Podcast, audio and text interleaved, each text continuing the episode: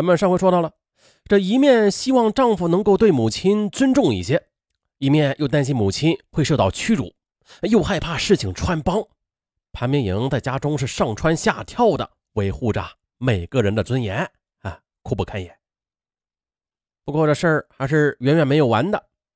二零零八年十二月的，潘明莹即将临产了。一天晚上，刘桂兰正在家中帮着女儿按摩呢。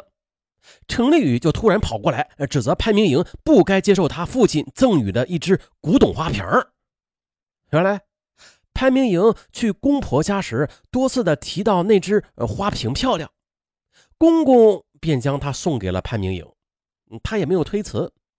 可是事后的公公又透露出来了，嗯，非常后悔的意思。这程丽宇得知之后的，已经多次的批评过妻子了，可是。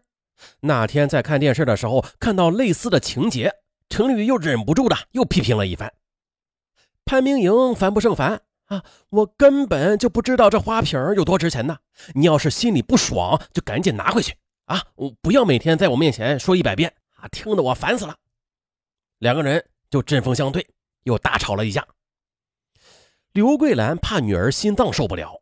一边连连的拍着潘明莹的胸口，一边又振振有词的同程丽宇讲道理：“哎呀，你说说也就算了啊，总不能每天都说吧？儿媳妇拿了婆家的一个花瓶，这又算什么呀？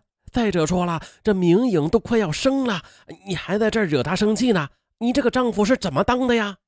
哎呀，程丽宇见保姆对自己大为不敬，不仅是暴跳如雷：“你你说什么？”我还需要你一个保姆来教我怎么做丈夫。战争频发，啊，程丽宇对刘桂兰身为保姆管得太宽而愤愤不平。二零零九年的一月，潘明莹的预产期快到了，程丽宇便与妻子商量做剖腹产，可是母亲刘桂兰却坚决的不同意。她告诉小两口啊，说这顺产伤口最小了，恢复的也最好。女儿潘明莹不仅也就动摇了，可是程丽宇终于是恼羞成怒了，他与刘桂兰撕破脸皮大吵了一架，要立刻的将其给辞退。潘明莹则泪光盈盈的央求丈夫啊，说辞了她的话，我上哪儿再去找合适的保姆啊？还是等孩子出世之后再说吧。哎呀，为了即将生产的妻子，程丽宇同意了。一月四日，潘明莹在杭州妇幼保健院。剖腹产生下了一个儿子程乐，程家喜不自胜，而最为激动的却莫过于刘桂兰了。啊，他抱着七斤重的外孙舍不得放手啊！二十六年了，尽管自己现在处于一个十分荒唐的位置吧，可是母爱如山，亲情磅礴呀，这份最本能的喜悦仍然是溢于言表的。潘明莹产后身体虚弱。刘桂兰便日夜的守在女儿床前，端屎端尿的照料的无微不至。见到她如此卖力，啊，程丽宇也终于是同意让她继续的在家里做保姆，照顾妻儿。就在程乐满月那天呢，程家在杭州大酒店里大摆宴席，程家亲朋好友也是悉数到场了。刘桂兰抱着程乐也来了，可是大家对他却是呼来喝去的。哎，保姆啊，把孩子抱过来。哎，保姆，乐乐哭了。哎，保姆，你看乐乐是不是要睡觉啊？哎呦，刘桂兰是神情恍惚的奔来跑去的。那女儿潘明莹看到眼里，疼在心里啊。作为乐乐的外婆，她今天本应该是坐在上席的，可是却是因为自己的虚荣而剥夺了母亲光明正大做外婆的权利。吃完饭后的。潘明莹驾车与刘桂兰先回家，在路上，潘明莹十分伤感呐。可是母亲刘桂兰却反过来劝她：“女儿，你就别不高兴了。就算我只能静悄悄的爱，我也觉得挺好的啊。”潘明莹不仅哽咽：“妈，我让你受委屈了。等时机成熟了的话，我就告诉程丽宇真相。”刘桂兰长长的叹了口气。可是啊，随着孩子一天天长大了，家中的琐事更多了。程丽宇与刘桂兰的矛盾又开始了。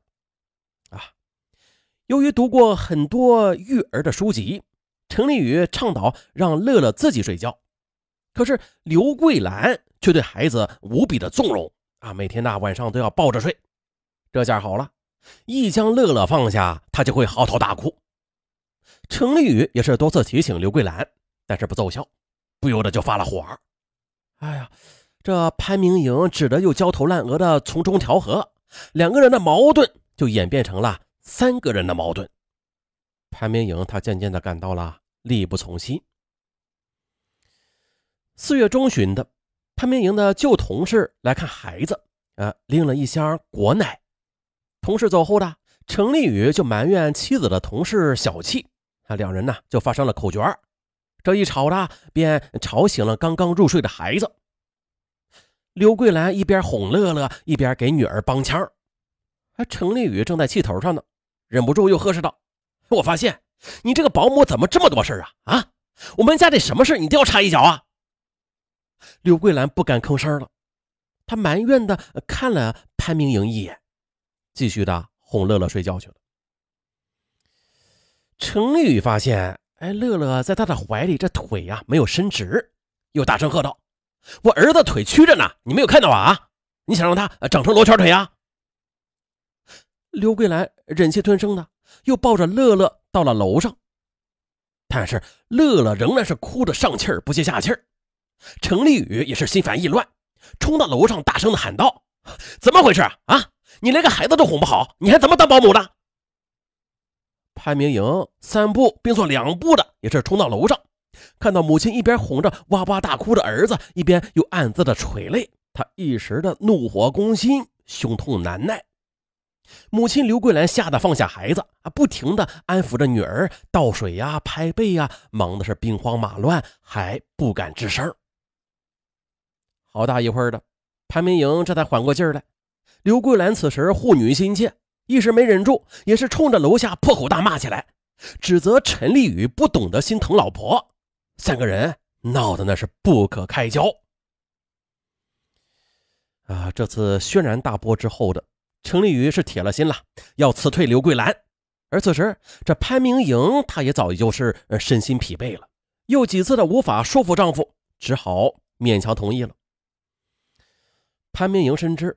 母亲回到农村也是孤苦伶仃的，她呀应该是不愿意离开的，因此呢，她甚至不敢将丈夫的打算告诉母亲。五月十六日，程立宇下班之后提前回到家中，与潘明莹一起向刘桂兰摊牌，要给她结算工资。刘桂兰大为惊诧，啊，求助的望向了女儿。于是，女儿潘明莹只好硬着头皮，又劝说丈夫让刘桂兰再在家中留用一段时间。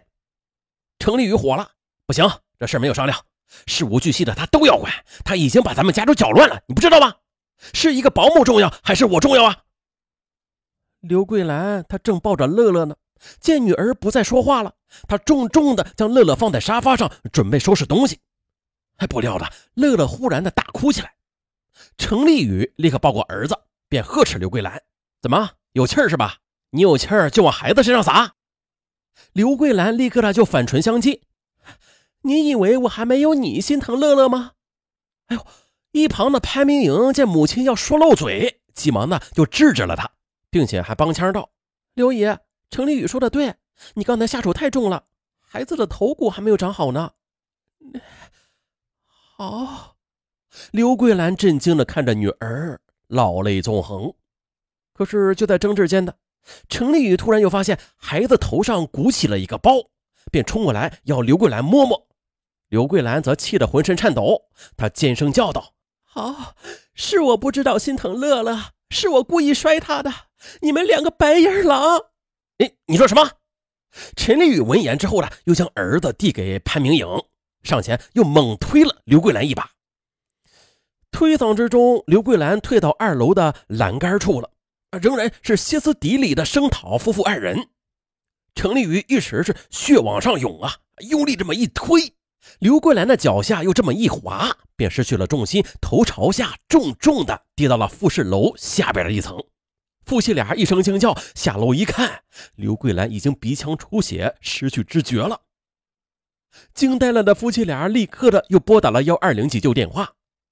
十分钟后的，刘桂兰被送到杭州市二医院，经诊断，刘桂兰颅骨多发性的粉碎性骨折，广泛挫裂伤，广泛出血，医院立即组织抢救。而此时手术室外，潘明颖精神几乎是崩溃了，她一直哭个不停。向程立宇终于是坦言了，刘桂兰她其实是自己的母亲。程立宇震惊的说不出话来。得知了事情的来龙去脉，啊，程立宇感到无法置信呐。而这时的二医院的医生也发现了这事儿有蹊跷，当即的就报了警。五月十七日，杭州市余杭区公安局着手调查此案。并于五月二十二日正式的将程立宇批准逮捕。呃，至于这案件最后是怎么宣判的，呃，卷宗没有说明。不过万幸的是，五月十八日的刘桂兰经抢救脱离了生命危险，但是目前仍然是无法进食啊，将来呢也恐怕难以恢复语言功能，而且啊很有可能会成为植物人。啊，这是一场悲剧，也许。每一个灰姑娘的心里都藏着一个嫁给白马王子的美好梦想吧。